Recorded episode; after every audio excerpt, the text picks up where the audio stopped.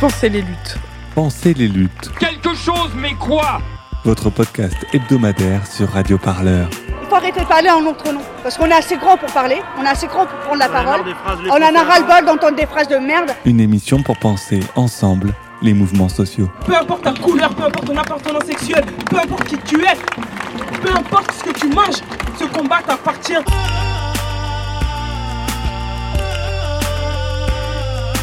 Radio Parleur,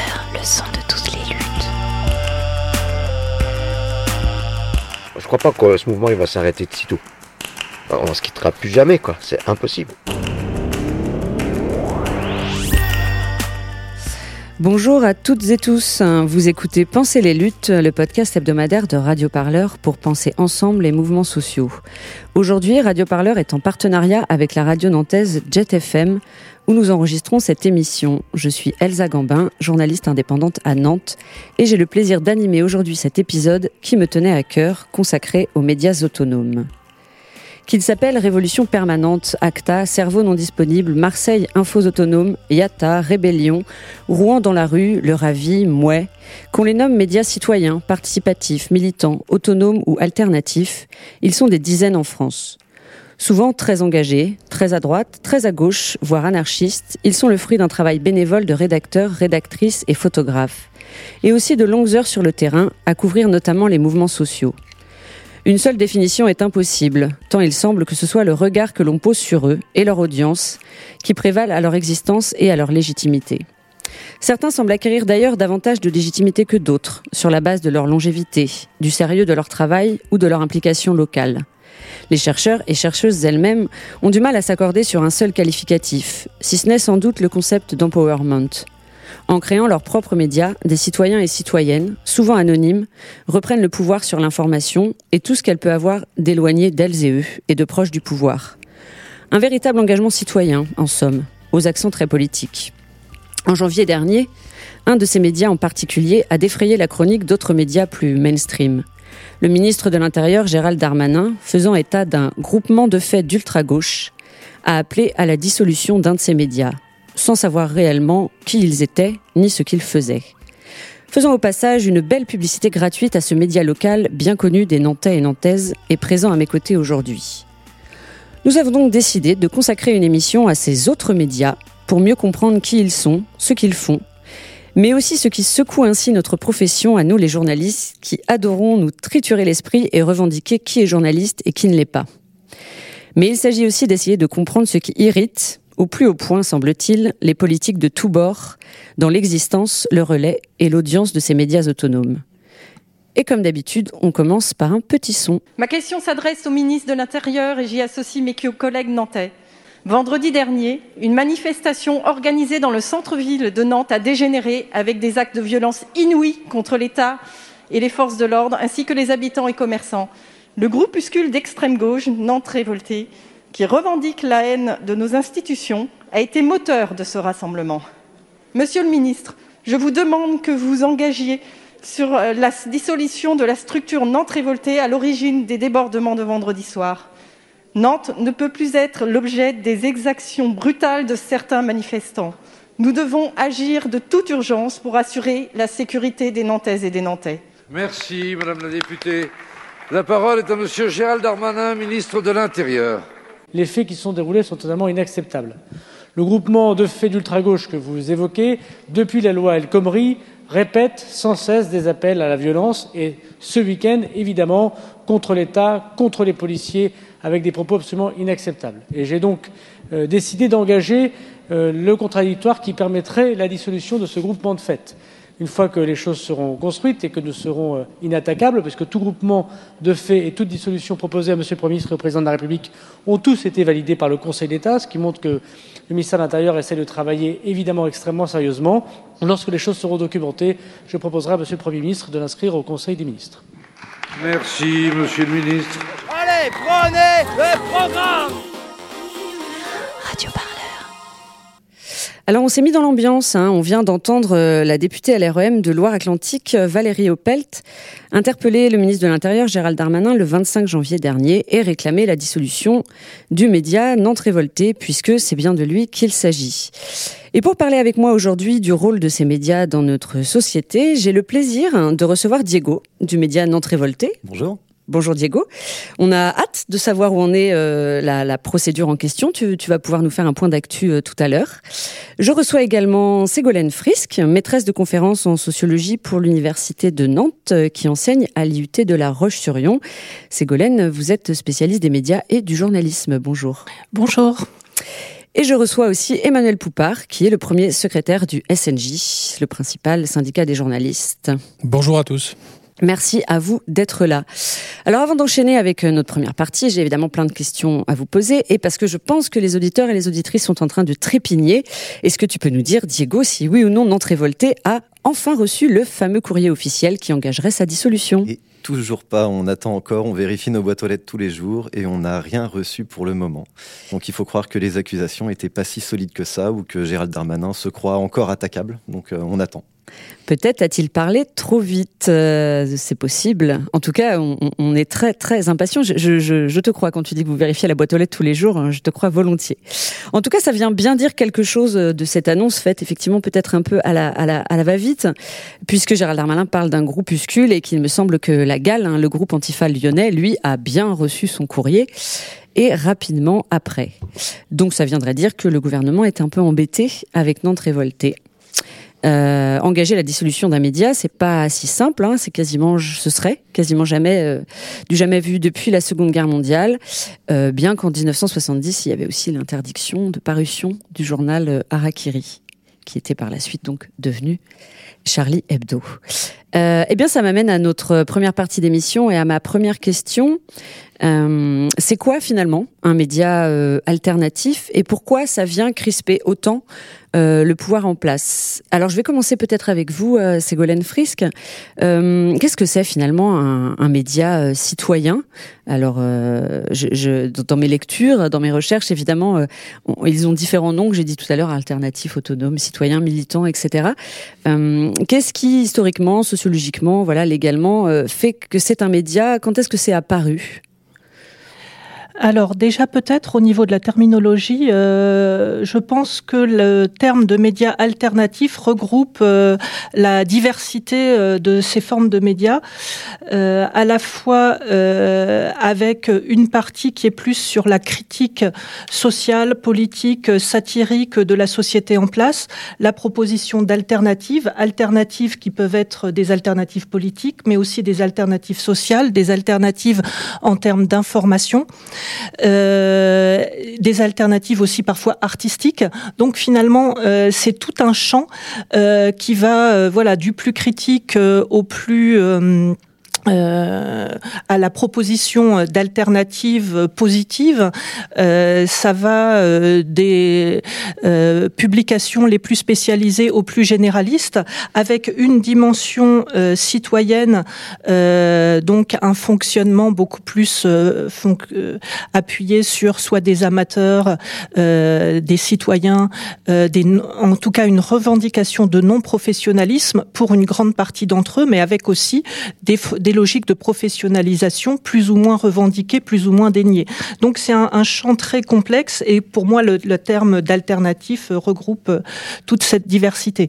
Et après, effectivement, le rapport d'opposition d'une part aux médias dominants, souvent qualifiés de mainstream, euh, est euh, plus ou moins présente également selon les cas, mais c'est quand même une des caractéristiques principales, c'est de se situer soit en marge, soit en opposition à ces médias dominants, et après avec aussi une dimension politique plus ou moins affirmée ou euh, euh, ou en retrait. Ça dépend un peu de voilà. Il y a toute une configuration de, de situations différentes selon ces médias. Peut-être pour revenir sur l'aspect historique, j'allais dire que euh, les médias euh, qui ne s'appelaient pas encore alternatifs à l'époque, mais euh, disons des, des critiques des, sous la forme par exemple des libelles sous la fin de, de l'ancien régime, finalement c'est presque aussi vieux que les médias, les médias critiques alternatifs, contestataires Euh, et ça, simplement, ça prend des formes renouvelées, différentes selon les époques, déjà selon les supports évidemment.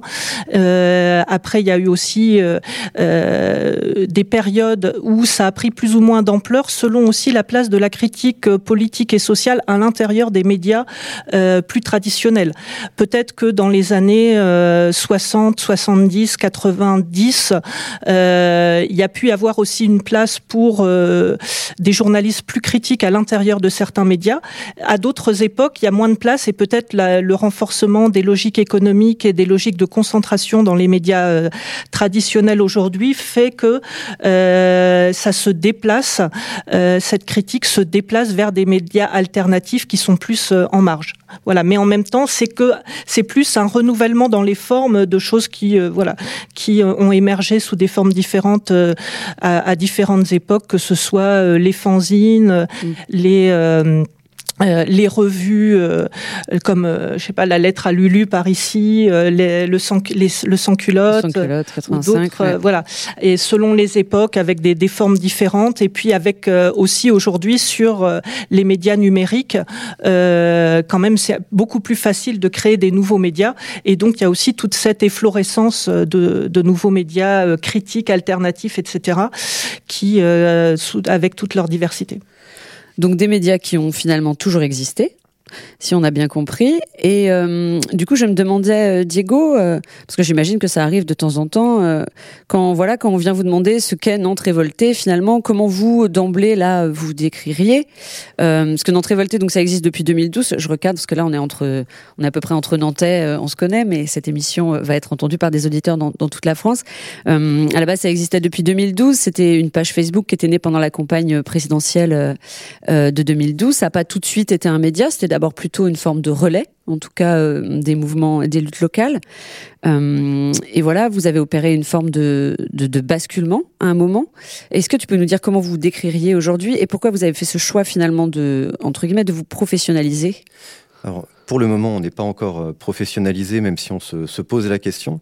Euh, notamment à cause de la procédure de dissolution euh, de Gérald Darmanin. On cherche aussi à trouver un moyen de, se protéger. Euh, nous, on se décrit avant tout comme un média, tout court, d'abord parce que vraiment au sens strict du terme, quelque chose qui véhicule de l'information, qui transmet des informations, qui transmet aussi des idées, qui transmet des valeurs, qui transmet des points de rendez-vous, qui, qui documente les luttes. on est aussi très porté sur, l'image. On, essaye aussi de, documenter, de montrer, faire des récits photos. Soit à travers des, photos récupérées euh, de la part de journalistes, euh, soit aussi à travers nos propres photos quand on va couvrir des manifestations, par exemple. Euh, donc avant tout un média. Après, la définition même de ce média, est-ce qu'il est, autonome, alternatif, citoyen? C'est pas forcément une, question qu'on se pose.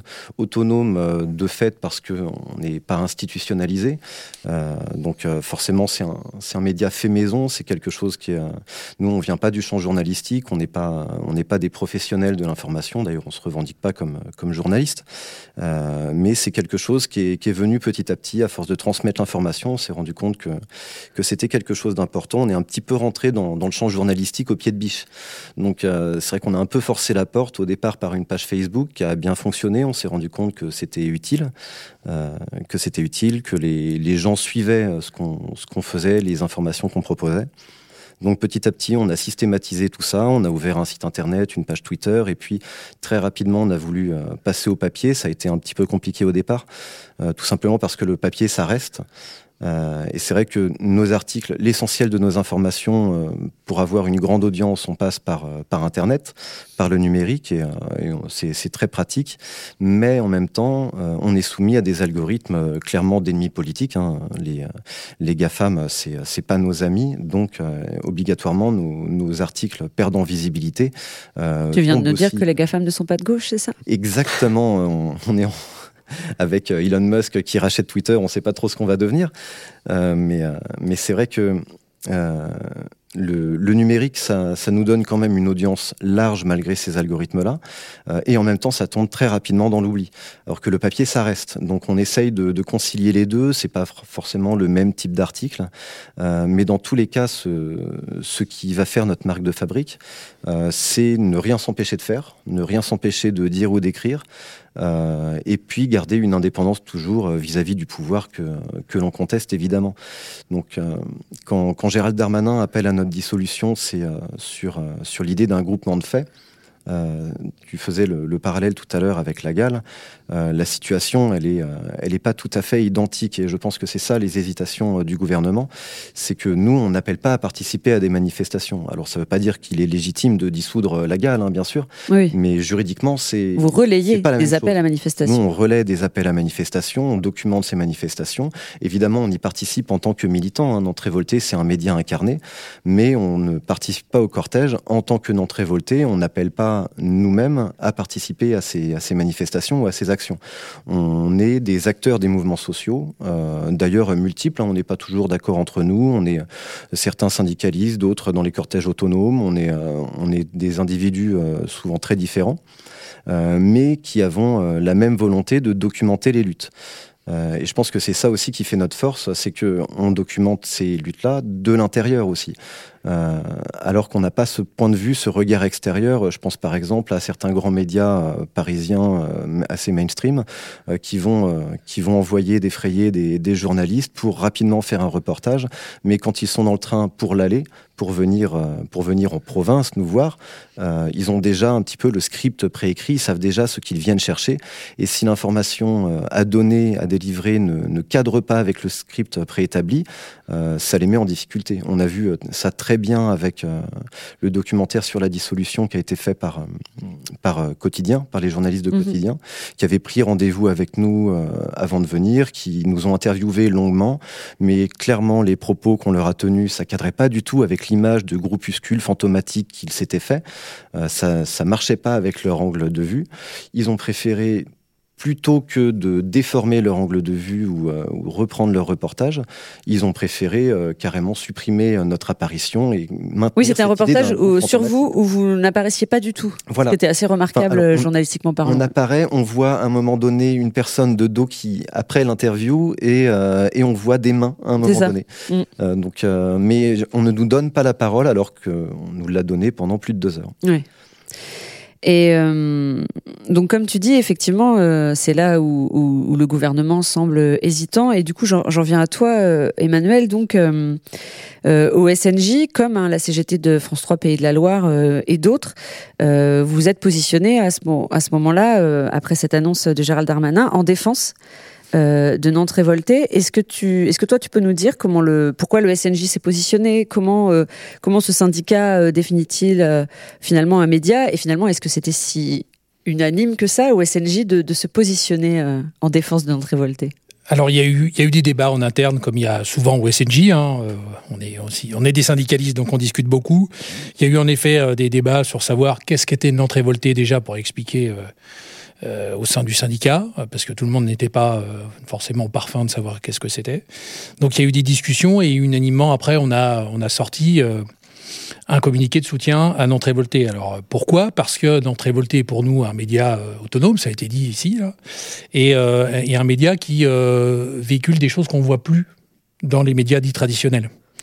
des luttes sociales et environnementales notamment et euh, des choses qu'on voit plus parce que malheureusement, il y a une partie des journalistes et des confrères et consoeurs, peut-être sous euh, sous euh, des, des, ordres des rédactions en chef, qui ont déserté aussi ces, ces, ces pans de la société-là. Le social, aujourd'hui, est complètement mis de côté. On met en avant l'économie. On préfère avoir un journaliste économique plutôt que social.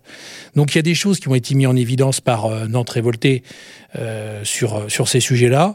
Et euh, il y a eu la documentation, hein, tout le monde le sait, euh, de, voilà, de Steve. qui est, oui, Nantes Révolté ont été les premiers, effectivement, à sortir la vidéo de ce qui s'était passé sur les quais de Loire ce soir-là. Tout à fait. Donc, voilà, aller chercher une information, voilà.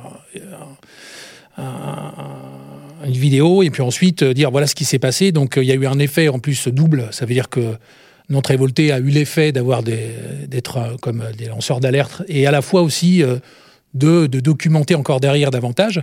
Donc pour nous, on appelle ça de l'information, c'est un producteur d'information. Et d'ailleurs, ça a été dit tout à l'heure, euh, ne rien s'empêcher de dire, pour moi, ben, ne rien s'empêcher de dire, ça veut dire euh, respecter la liberté d'information. Donc pour nous, il y avait une, euh, une évidence à soutenir Nantes révolté.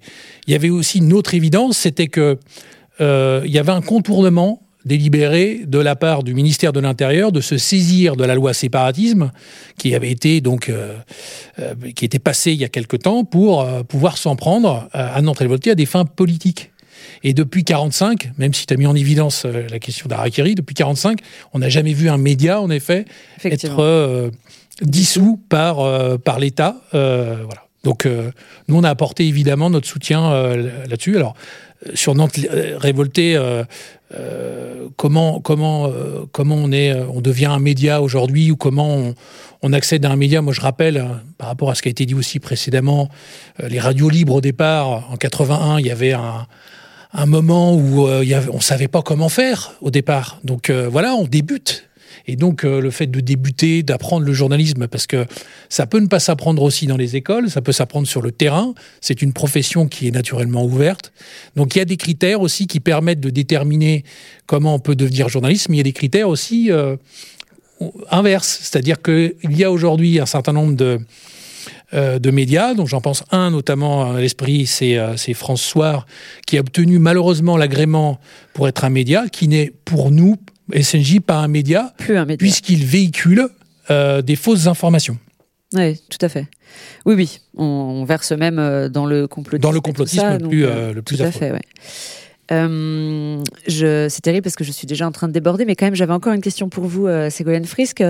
Je, me demandais comment on pouvait expliquer finalement cette méfiance, cet agacement, cette animosité même du pouvoir pour ces médias-là.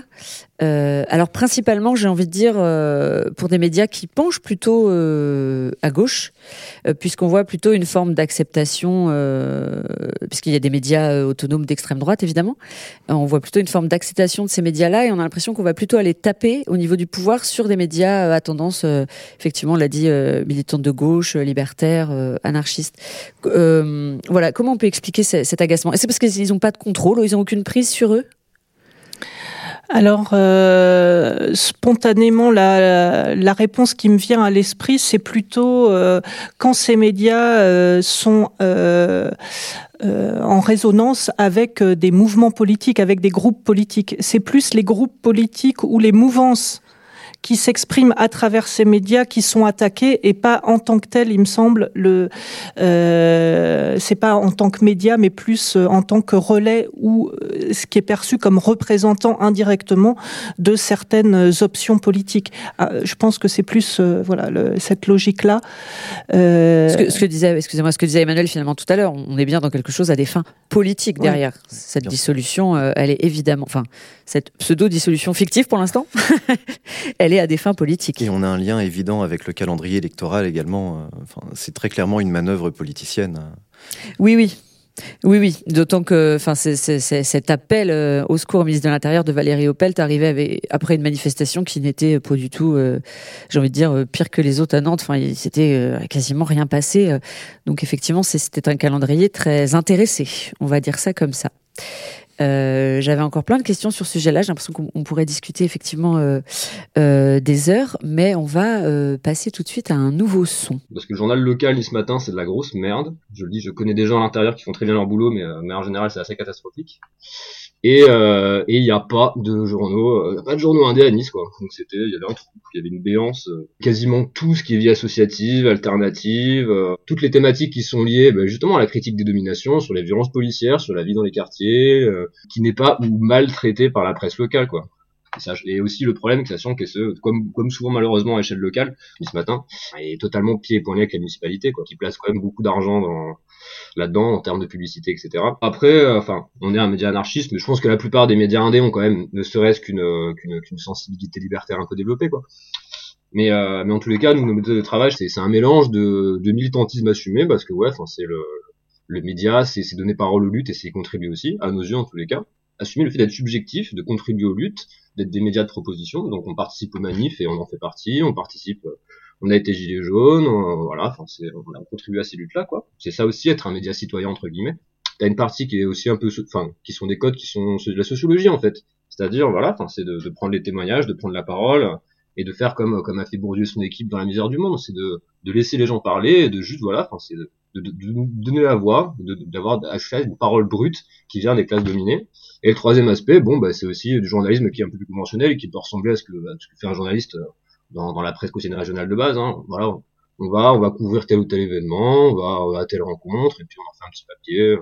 On a beau être euh, tout à cap qu'on veut, enfin un article de merde qui parle de la, qui parle de la police, même avec des bons sentiments, mais qui en parle mal et sans référencer, ça reste un article de merde en fait. Il faut qu'on, faut qu'on s'astreigne. Ah ouais, bah il y a des, des, contraintes qui sont celles de tout le monde universitaire en fait. Hein. C'est, c'est sourcer, référencer, se renseigner, euh, faire attention à pas dire de conneries, faire des erratums sur une connerie. C'est, euh, c'est des contraintes qui, qui, qui, doivent toujours nous, nous préoccuper quoi.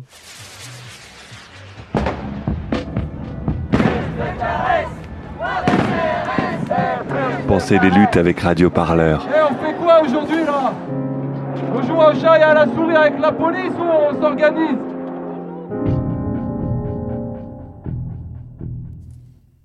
Et donc vous venez d'entendre euh, Mashko Dragan, c'est un membre du média niçois Mouet. Mouet, euh, il participe notamment à l'organisation des assises intergalactiques de la presse libre hein, qui sont prévues les 5 et 6 juin prochains et ce sera près de Nice. Alors Machko, il nous parle un peu de euh, de l'intérêt finalement d'un média citoyen, du rôle hein, et aussi un peu de leur manière de travailler, un peu ce que tu nous as dit finalement Diego tout à l'heure, euh, être à l'intérieur des luttes aussi pour mieux les, les documenter. Alors on est entre Nantais là, on est entre nous, on peut se parler librement, personne ne nous écoute. Il y a quand même une forme d'opposition peut-être euh, d'animosité avec la presse locale, la PQR. Hein, euh, nous, on le sait à Nantes, je, vois que tu hoches la tête, mais il y a aussi une forme de respect et une forme peut-être de complémentarité avec d'autres médias. Je, pense notamment ici à Nantes aux médias d'investigation Médiacité, euh, au journal satirique La Lettre à Lulu aussi que, Ségolène euh, a cité euh, tout à l'heure. Comment tu définirais aujourd'hui le, le, rôle de Nantes révoltée dans, cette ville qui est, la nôtre, hein, qui est une ville importante, notamment en termes de mouvements sociaux d'ailleurs? Et quels sont finalement vos apports, j'ai envie de dire, votre plus-value?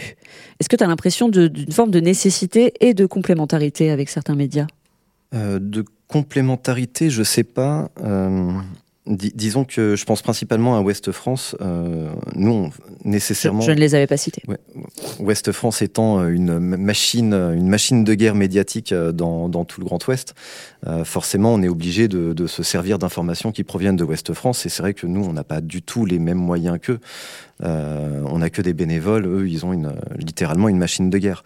Euh, c'est enfin, un rouleau compresseur médiatique euh, qui... sauf que eux vont traiter l'information du point de vue préfectoral. C'est littéralement du, journalisme de préfecture dans sa définition, parce que ils sont obligés d'avoir des bons rapports avec les autorités parce que c'est leur premier pourvoyeur d'informations. Donc nécessairement, on ne, on mord pas la main qui les nourrit. Néanmoins, ces informations, même factuelles, elles peuvent être euh, vérifiées, euh, réinterrogées, remises en cause. Et euh, donc nous, on va essayer de, voir un peu les informations qui nous intéressent, qui sortent dans Ouest France, et on va essayer d'en vérifier certaines qui nous paraissent étranges, qui nous questionnent, et on va essayer d'avoir un autre regard dessus. Euh, de, lorsqu'il y a par exemple une, une rixe avec la police et que, et que Ouest France évoque deux policiers blessés, une personne arrêtée, euh, sans plus de précision, bon, on va essayer de voir si on n'a pas moyen de contacter la personne, qu'est-ce qui s'est réellement passé, est-ce qu'il y a des témoignages, est-ce qu'il y a des vidéos, des films. Euh, donc on va se servir de l'information de base, mais à chaque fois en la réinterrogeant parce qu'on ne fait pas confiance euh, tout simplement à ces médias-là pour, pour dire euh, notre vérité vécue. C'est eux, ils disent une vérité qui est généralement une vérité officielle, préfectorale, ou alors une vérité intéressée parce que ça reste un commerce, hein, ça reste une entreprise aussi qui, qui vit de la vente de la vente de ces journaux et de la publicité, en plus de, des subventions de, des institutions.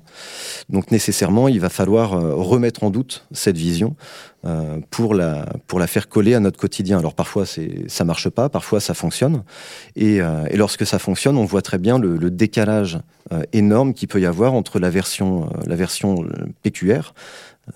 presse quotidienne régionale et la version racontée par les individus qui ont vécu des événements.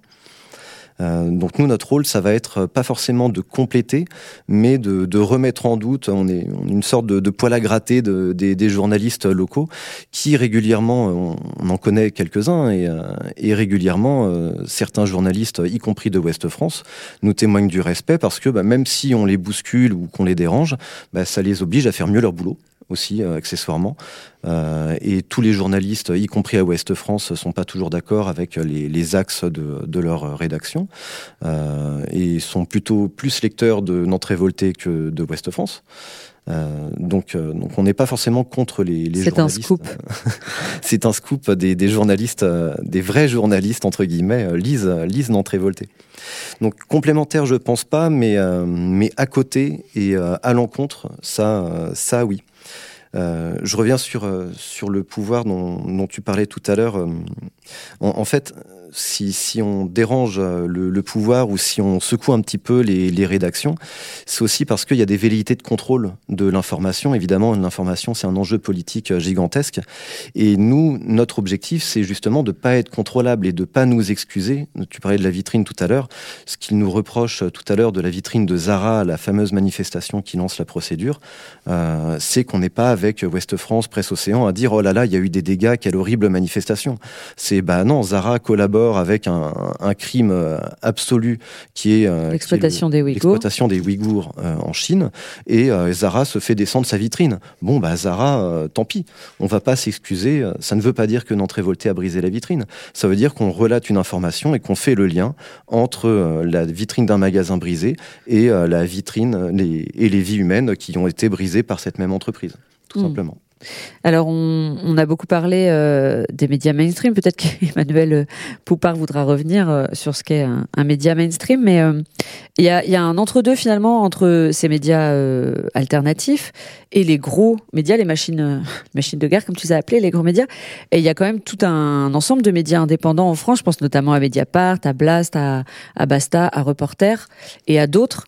Euh, lundi matin, etc. Voilà, il y a, y a, toute une forme de médias indépendants euh, avec aussi peut-être un, autre regard que, que, que la PQR ou les, ou les médias mainstream. Euh, du coup, euh, Emmanuel, je ne sais pas si tu peux nous, nous, nous dire, toi, ce qu'apporte encore en plus, finalement, euh, ces, ces, médias, ces médias alternatifs. Enfin, Diego a, a, dit un peu une partie de ce que je pensais, euh, ce que je vais exposer maintenant. euh, euh, oui, ça apporte un plus. Alors après, il y a, y a, y a des, sans doute des raisons à aller chercher. Pendant que j'écoutais, j'ai essayé de trouver des raisons pour lesquelles on en est arrivé là, en fait.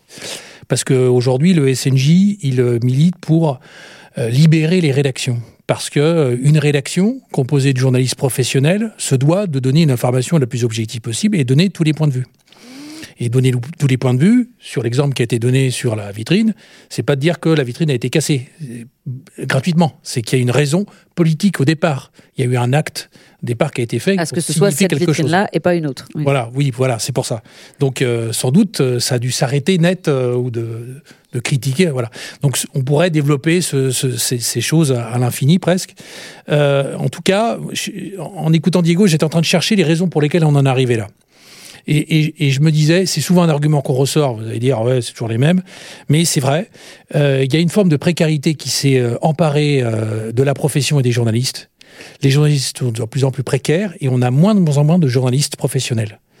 Euh, il y a aussi une volonté, du coup, de, de contrôler l'information en n'embauchant plus de journalistes ou en reprenant uniquement des communiqués parce que c'est tellement plus facile. Parce que le journaliste, lui, son boulot, c'est d'aller chercher vraiment la vérité. C'est d'aller chercher, de donner euh, déjà tous les points de vue avec le contradictoire. Et puis, euh, c'est son rôle, son rôle de témoignage et de rapporter ce qui se passe. Alors, c'est ce que fait d'entrée Révolté, c'est ce que j'ai dit aussi tout à l'heure. Il y a une euh, voilà, et c'est ce qui a été aussi abandonné euh, par une partie euh, des médias dits mainstream sur notamment le volet social. Mmh. À, à, propos de, de, précarité des journalistes, vous avez travaillé un petit peu là-dessus, vous, euh, Ségolène Frisk. Euh, et je me demandais aussi, alors déjà, ce que, ce que vous pouvez nous en dire. Est-ce que ça influe effectivement ce que sont devenus ou ce que deviennent euh, euh, certains, certains médias?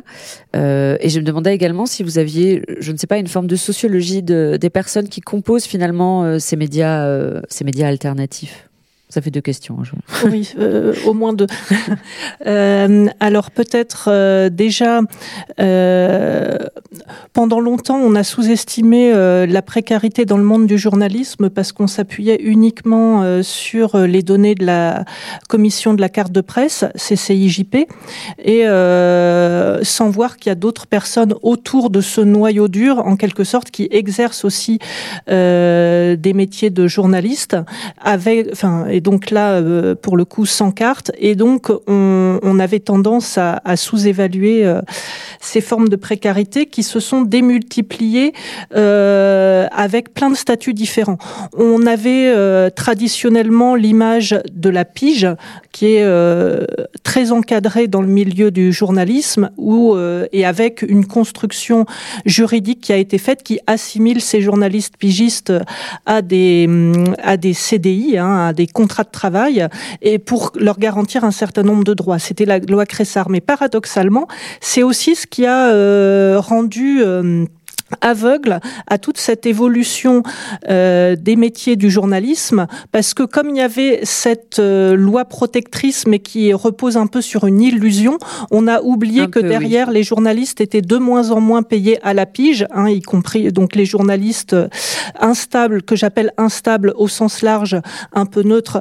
Et euh, donc euh, voilà parce que il y a de plus en plus de CDD, des paiements en droit d'auteur, euh, des euh, correspondants locaux de presse utilisés de manière beaucoup plus large que ce sur quoi euh, normalement ça devrait porter, euh, y compris euh, des euh, CDD d'usage dans le milieu, par exemple, de la télévision. En fait, il y a des statuts qui devraient être utilisés dans des zones précises et ça a été étendu et donc ça a grignoté plein d'endroits, euh, plein de secteurs du journalisme. Et après, la déferlante euh, du statut d'auto-entrepreneur et où là, on n'est même plus dans un contrat précaire puisqu'on n'est plus dans un contrat de travail. On est dans, dans un enfin dans la fluidité, euh, voilà, dans, dans le monde euh, de- des start-up nation où chacun est un entrepreneur de soi et fait payer en facture, etc. et sans plus aucune garantie sociale. Ce qui nous a été présenté comme un modèle d'ailleurs. Bon. Euh, donc euh, cette précarité, euh, soit euh, voilà, et, et ça fait que ça c'était pas comptabilisé par définition dans les données de la carte, et donc il y a eu longtemps une, une cécité et euh, y compris d'un point de vue syndical, ce que je comprends aussi, une volonté de s'attacher à la défense de la pige, mais euh, et quelque part, euh, voilà, à faire continuer à faire exister cette fiction euh, voilà, du contrat de travail. Euh, enfin de l'assimilation à un contrat de travail alors que alors que ça n'en est pas. Euh, donc euh, c'est moi j'avais évalué euh, déjà euh, il y a une dizaine d'années à environ euh, un bon entre 30 et 40 euh, parmi l'ensemble des journalistes ceux qui exercent sous un contrat euh, enfin sous des formes précaires en d'ailleurs en cumulant souvent plusieurs euh, de ces formes de rémunération dont je parlais. Et donc bien au-delà des 25 20 25% de ce qui était calculé dans, dans les données de, de la commission de la carte. Et après les médias alternatifs alors, il y a une racine commune au phénomène dont on parlait de euh, perte euh, d'autonomie dans le travail journalistique, euh, de, j'allais dire quelque part, augmentation des contraintes, mais quelque part aussi abandon des idéaux même fondateurs du journalisme, que sont la mise à distance, le pluralisme dans, dans le traitement de l'information.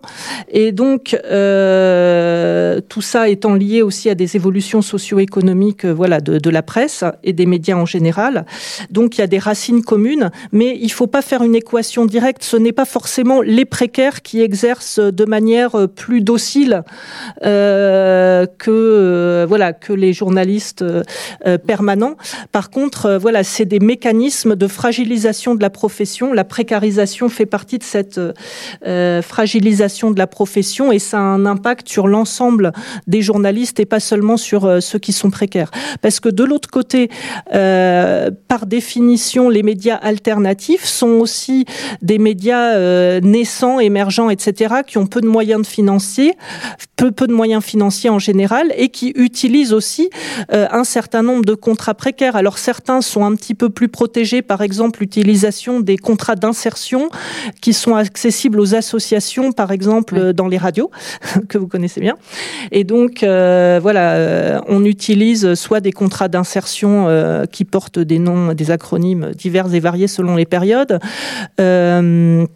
On utilise aussi la pige, on utilise aussi le CDD, euh, avec d'ailleurs des fois un jeu un peu stratégique, euh, une alternance de périodes de chômage euh, qui donne des droits, etc. Pour après, voilà, c'est aussi une économie un peu parallèle, mais qui est, qui est aussi une économie précaire.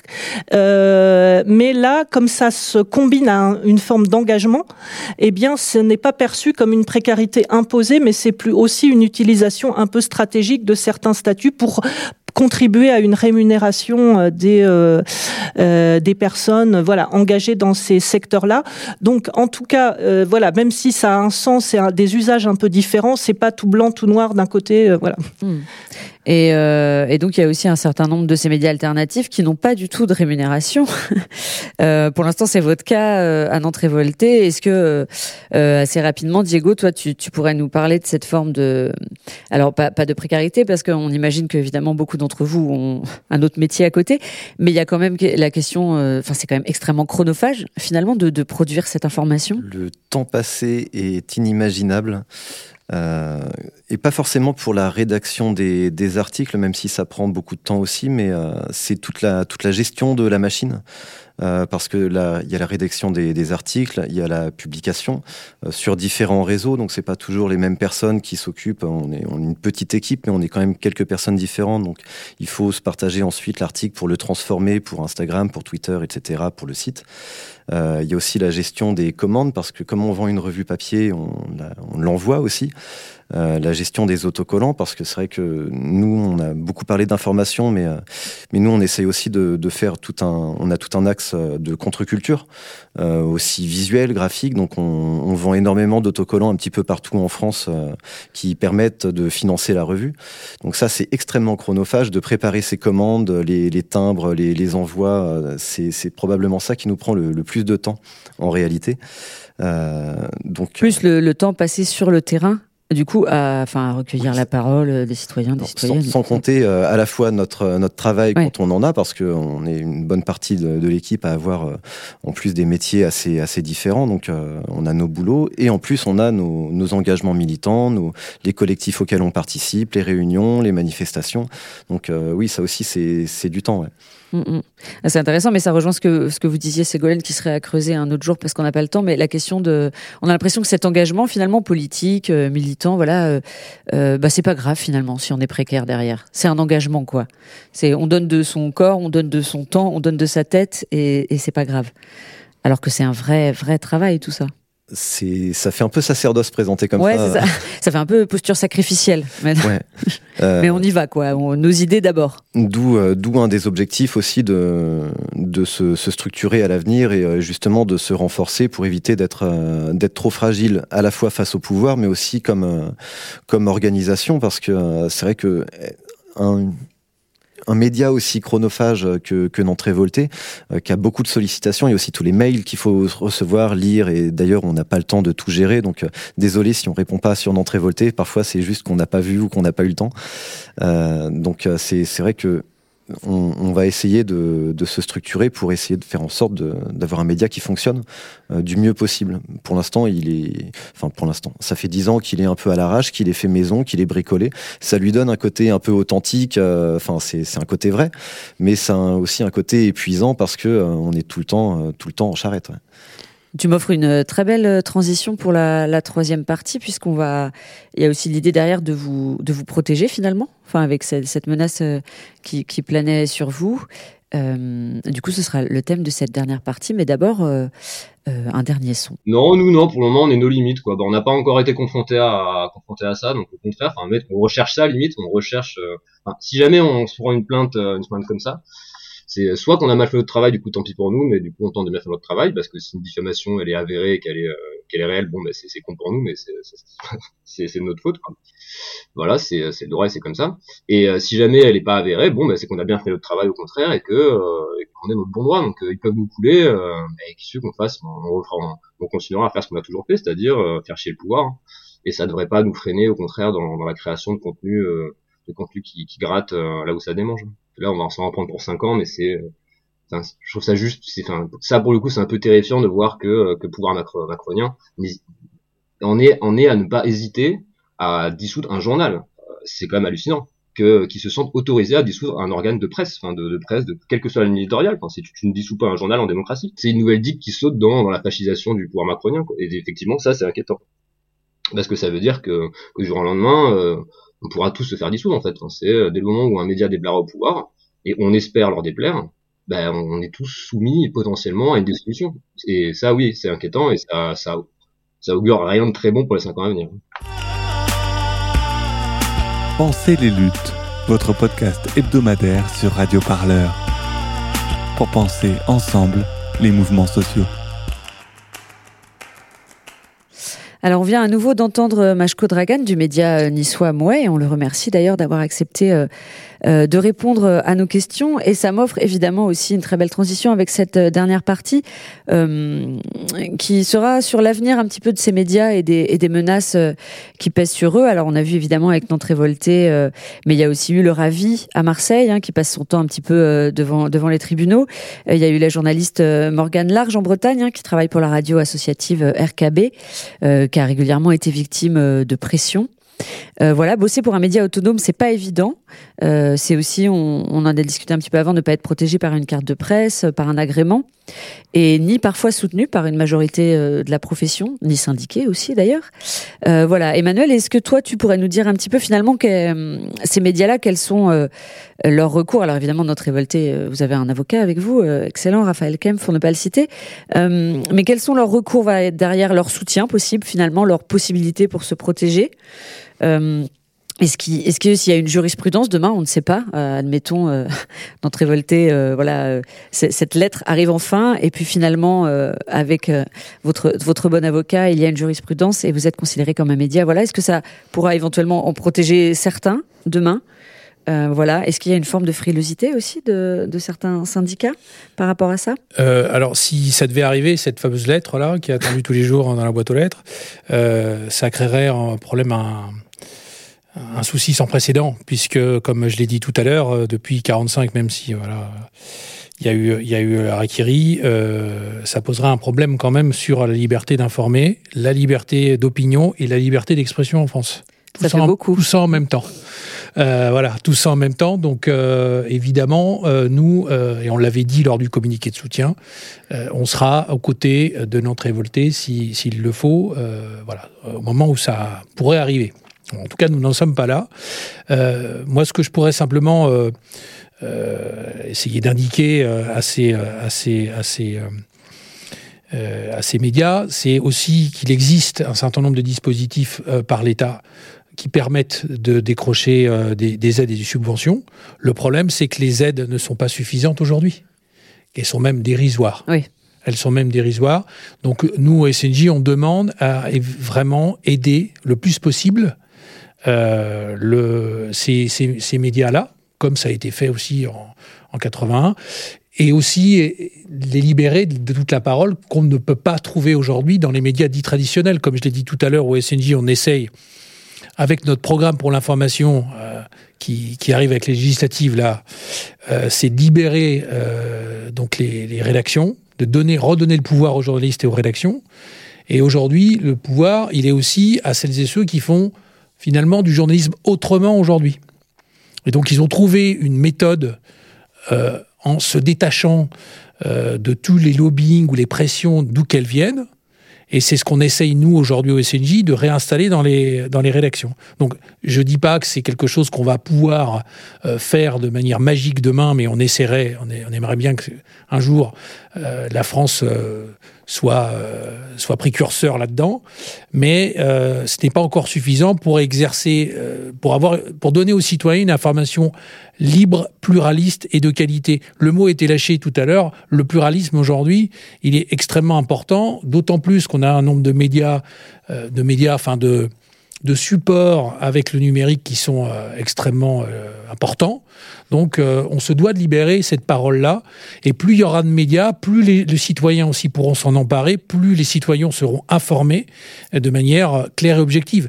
Je rajouterais juste aussi, ce qu'il faut, c'est dans la claire objective, je, vois Ségolène hocher de la tête en face de moi, mais clair objective, c'est aussi se donner en tant que journaliste et rédaction, et aussi euh, nouveaux médias, euh, une ligne de conduite, ce qu'on appelle une éthique, une déontologie euh, professionnelle. Ça veut dire qu'on ne fait pas non plus ce qu'on veut. Ça veut dire qu'on donne aussi la parole de manière contradictoire aux, uns et aux autres. Et évidemment, on s'interdit de véhiculer des fausses informations, comme c'est le cas sur François, malheureusement, comme j'ai dit tout à l'heure. Non, mais c'est bien, on a raison de taper sur François parce que c'est quand même euh, hyper pas, oui, pour la profession. pas possible, euh, ce qui se passe. ne devrait pas exister euh, en tant que tel aujourd'hui. Oui, tout à fait, on est d'accord. Ouais. ces menaces, je, je, reviendrai vers vous après, Ségolène, savoir si elles ont toujours eu, existé euh, pour, pour ces médias-là. Mais euh, Diego, toi, est-ce que tu peux nous dire si. Alors, on, imagine que Nantes Révolté fait régulièrement l'objet de menaces, hein, de politiques, d'anonymes aussi, j'imagine, de militants d'extrême droite, euh, j'en passe. Et, et d'autres militants d'extrême gauche parfois, mais oui, exactement. est-ce que, est -ce que vous, vos bénévoles, vos militants, vos producteurs d'informations, puisque vous ne vous dites pas journaliste, tu as dit tout à l'heure, mais j'aimais bien le, terme d'Emmanuel, producteur d'informations. Euh, est-ce que, est-ce que vous faites l'objet d'une surveillance accrue de, de, la part des autorités? Est-ce que vous sentez cette pression sur vous? Ça, c'est une très bonne question. Euh, honnêtement, j'en sais rien, parce que euh, leur objectif, s'ils nous surveillaient plus activement, ça serait d'être discret, j'imagine. Donc, je ne sais pas s'il y a une surveillance particulière sur Nantes Révoltée par rapport à d'autres automédias du même type. Euh, ce qui est sûr, c'est que oui, il y a des, il y a des pressions euh, à la fois de, de l'extrême droite ou de personnes mécontentes euh, qui envoient régulièrement. Bon, c'est pas, c'est pas 30 000 par jour hein, non plus, sauf peut-être dans, dans, les pires moments après la dissolution. On a reçu énormément de soutien. On a aussi reçu quand même quelques, quelques messages. J'espère qu'ils vont vous dissoudre, on va vous cramer, des choses comme ça. Ouais, vous avez droit aussi, forcément. Voilà, forcément. Si, sinon, ça serait décevant si on n'en avait pas. Euh, bon, ça, à la limite, c'est pas les menaces qui, qui, pèsent le plus sur, sur le moral. Par contre, les, autorités, on euh, sont pas à leur coup d'essai. On avait, euh, avait le préfet de Loire-Atlantique qui avait déjà porté plainte l'été dernier contre Nantes révoltée. En tout cas, il avait déclaré porter plainte suite à la demande d'alliance pour des détournements d'affiches de, recrutement de la police nationale. Euh, alors ça, c'est un trait caractéristique de Nantes révoltée depuis dix ans. On a toujours été porté sur l'humour.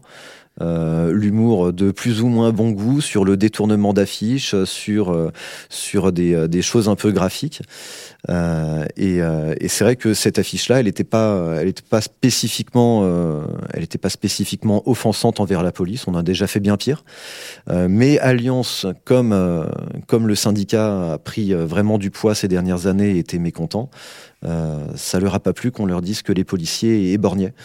Euh, donc, euh, donc le, préfet avait porté plainte contre nous. On a eu d'autres euh, aussi petites affaires comme ça, mais aucune n'a jamais abouti. Mais on a à chaque fois ce sentiment d'une épée de Damoclès où les autorités voudraient se débarrasser de nous par tous les moyens. Si ça marche pas en déposant des plaintes parce qu'ils se rendent compte que ça ne tient pas le droit à la satire et la liberté d'expression, c'est quand même quand même un fondement démocratique. là, je, je, reviens sur le discours de Darmanin à l'Assemblée.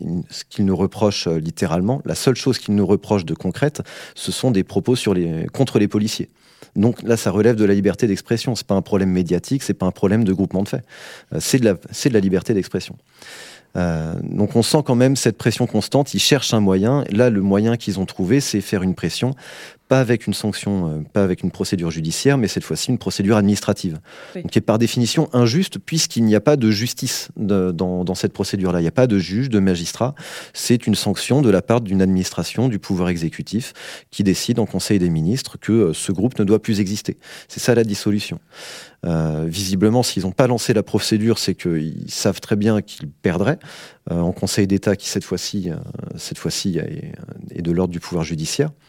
Mais très clairement, oui, il y a des procédures baillons, des, des, menaces, des intimidations qui ne nous empêchent pas de continuer à faire ce qu'on fait mais, euh, mais qui dissuade potentiellement des personnes soit de nous rejoindre ou de contribuer avec nous, de se revendiquer de notre révolté, ou alors de nous stigmatiser, de nous, de nous renfermer dans un coin automédia gauchiste. Là, ça, ça leur va très bien si, à la limite, on est entre nous.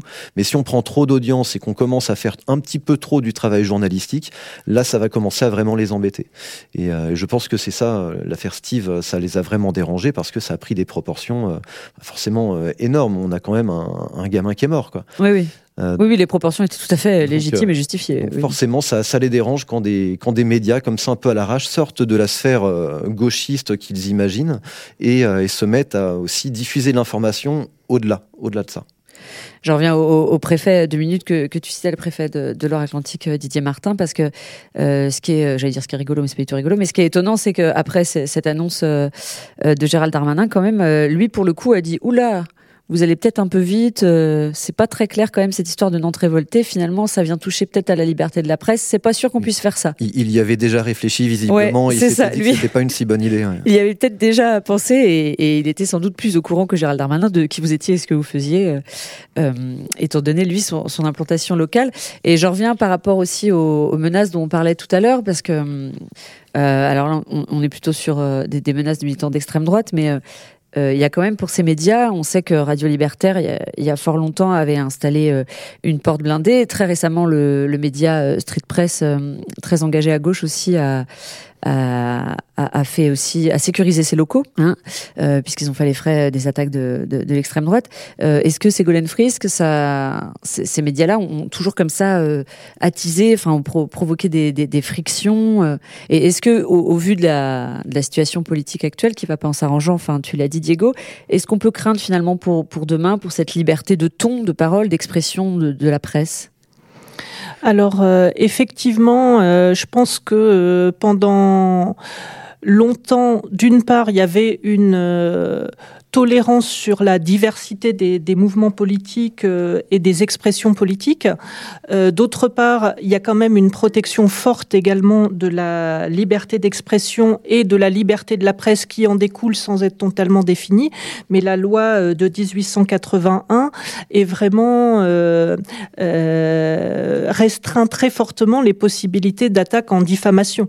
Hein, et effectivement, même s'il y a des tentatives pour faire des procès en diffamation, très peu mais c'est vrai que néanmoins, ça a des, euh, ça a des, un impact.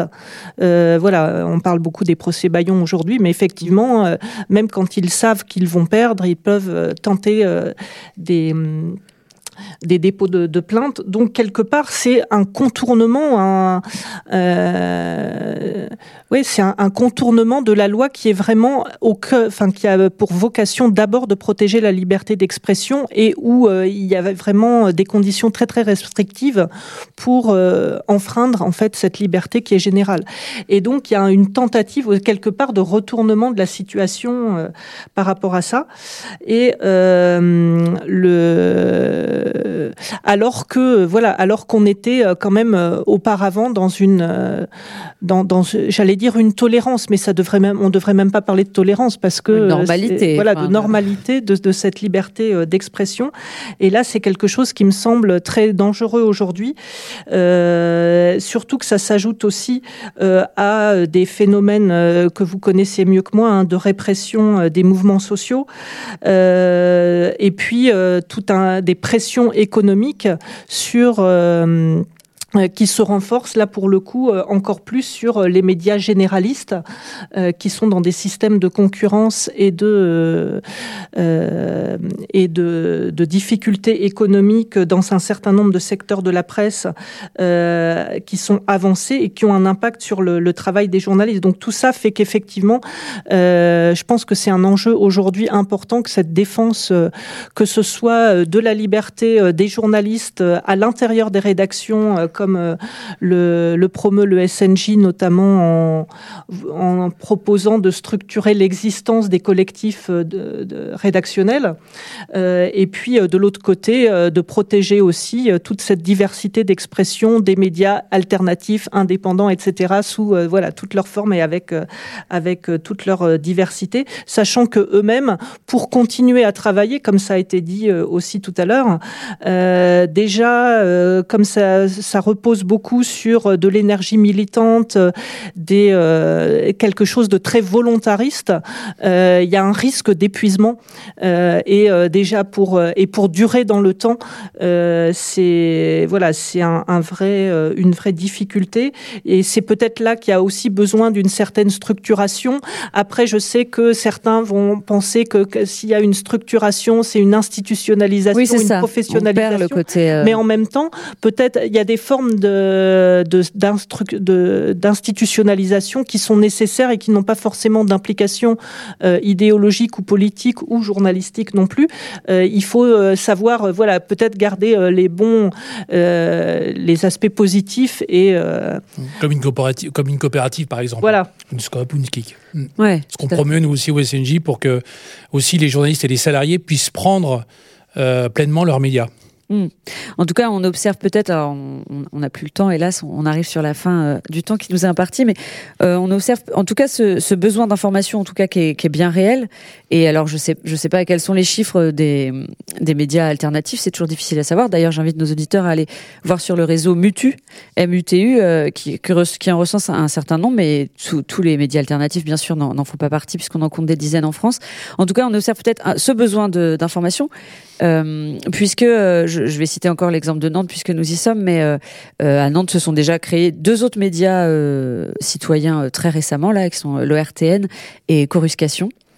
Euh, voilà, qui sont tout neufs, hein, tout petits encore, mais, mais qui viennent d'être créés. Euh, on leur passe le bonjour. Du coup, voilà, il y a peut-être quand même cette envie, euh, cette envie d'une autre information qui est bien présente. hélas, on va devoir s'arrêter là. Euh, J'étais ravie, j'ai l'impression qu'on pourrait parler encore des heures sur ce sujet. Euh, merci beaucoup à tous les trois euh, de nous avoir éclairés euh, sur ces enjeux euh, cruciaux et, et, passionnants. Merci à vous, Ségolène Frisk, sociologue des médias. Merci à Diego de Nantes Révolté. Merci à Emmanuel Poupard du SFJ. Au plaisir. Un grand merci évidemment à Jet FM pour leur studio et à Jeff pour la réalisation. Merci à toi. Sans toi, je ne serais rien. Euh, J'espère que vous avez passé un bon moment à l'écoute de ce nouvel épisode de Penser les luttes. Vous retrouverez dès la semaine prochaine les voix habituelles des journalistes de Radio Parleur. Et je les remercie de m'avoir permis euh, d'animer cette émission. Euh, quant à moi, je reste dans la Cité des Ducs pour continuer à suivre notamment les mouvements sociaux. Euh, pour ne rien rater euh, de tous les, podcasts et de toutes les émissions de Radio Parleur, évidemment, vous pouvez aller vous abonner sur toutes les applications de streaming musical. Et euh, vous pourrez suivre comme ça le podcast Pensez les luttes. En attendant, si le sujet vous a plu, n'hésitez pas évidemment et soutenez les médias indépendants. On en a assez parlé pendant cette heure. Voilà, les seuls propriétaires, c'est vous, en ce qui concerne Radio Parleur, les auditeurs et les auditrices. Voilà, donc ça passe par des dons et votre soutien financier à Radio Parleur. Il suffit de vous rendre sur le site radioparleur.net. C'était Elsa Gambin à Nantes. Je vous souhaite une excellente semaine à l'écoute du son de toutes les luttes. Bonne journée à toutes et tous.